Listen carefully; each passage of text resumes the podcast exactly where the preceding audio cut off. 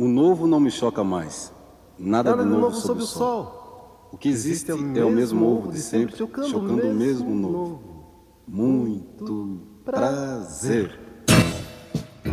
Prezadíssimos ouvintes, para chegar até aqui, eu tive que ficar na fila. Aguentar tranco na esquina e por cima a lotação. Esse é Itamar Assunção por ele mesmo.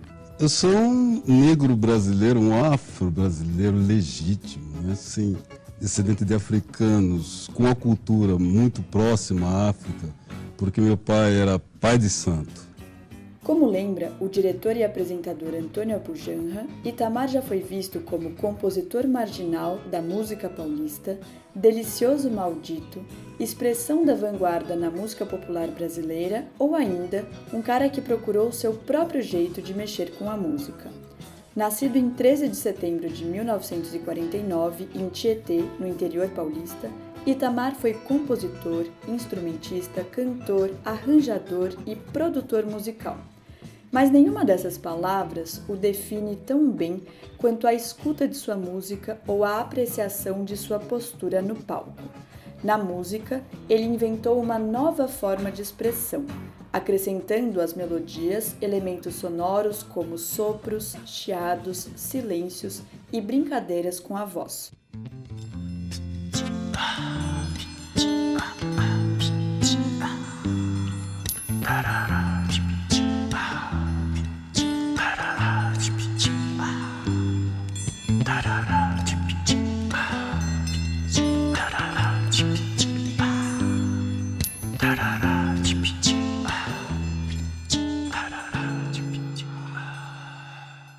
Bisneto de angolanos escravizados, Itamar cresceu ao som dos batuques do candomblé no quintal da sua casa e aprendeu a tocar sozinho o violão.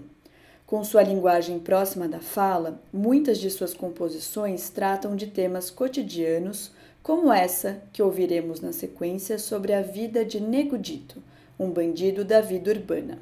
E o meu nome é. Benedito João Santos Silva Beleléu, vulgo Nego Dito, Nego Dito. Benedito João de Santos Silva Beleléu, vulgo Nego Dito, Nego Dito, Nego Dito. eu vou contar. Poesia, repetições, junção de vozes, comparações, contradições, rimas, trava-línguas e batuques marcam suas criações musicais. O trópico tropica,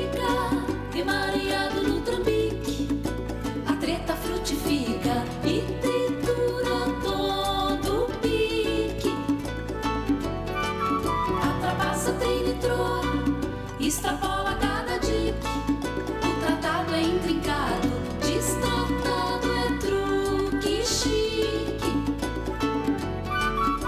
O grito atravancado, tranca até que petrifique. Nos palcos, Itamar se aproximava do teatro fazendo dos seus shows uma performance. Isso combinava com os sons criados por ele, que pareciam produzir desenhos sonoros. Música e interpretação de palco faziam dele um artista revolucionário. Mas sua revolução não foi apenas no estilo de compor e cantar.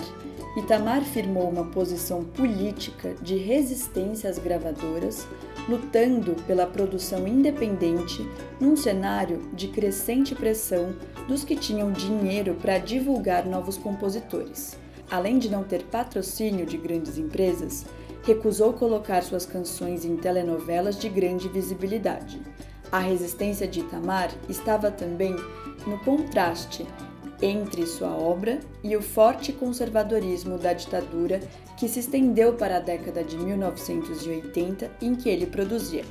Certo dia, depois que uma amiga e parceira de trabalho chamada Alice Ruiz perdeu o marido, Itamar tocou a campainha da casa dela e disse: Eu queria te dizer que você não está sozinha, vamos trabalhar. Ela diz que, para ele, o trabalho tinha esse lugar. Viemos aqui para trabalhar. A vida é consequência. A vida nos acontece, mas estamos aqui para fazer e para criar. Depois da morte de Itamar, ficou ainda mais nítido que ele lutou e conseguiu não se vender aos interesses do grande capital.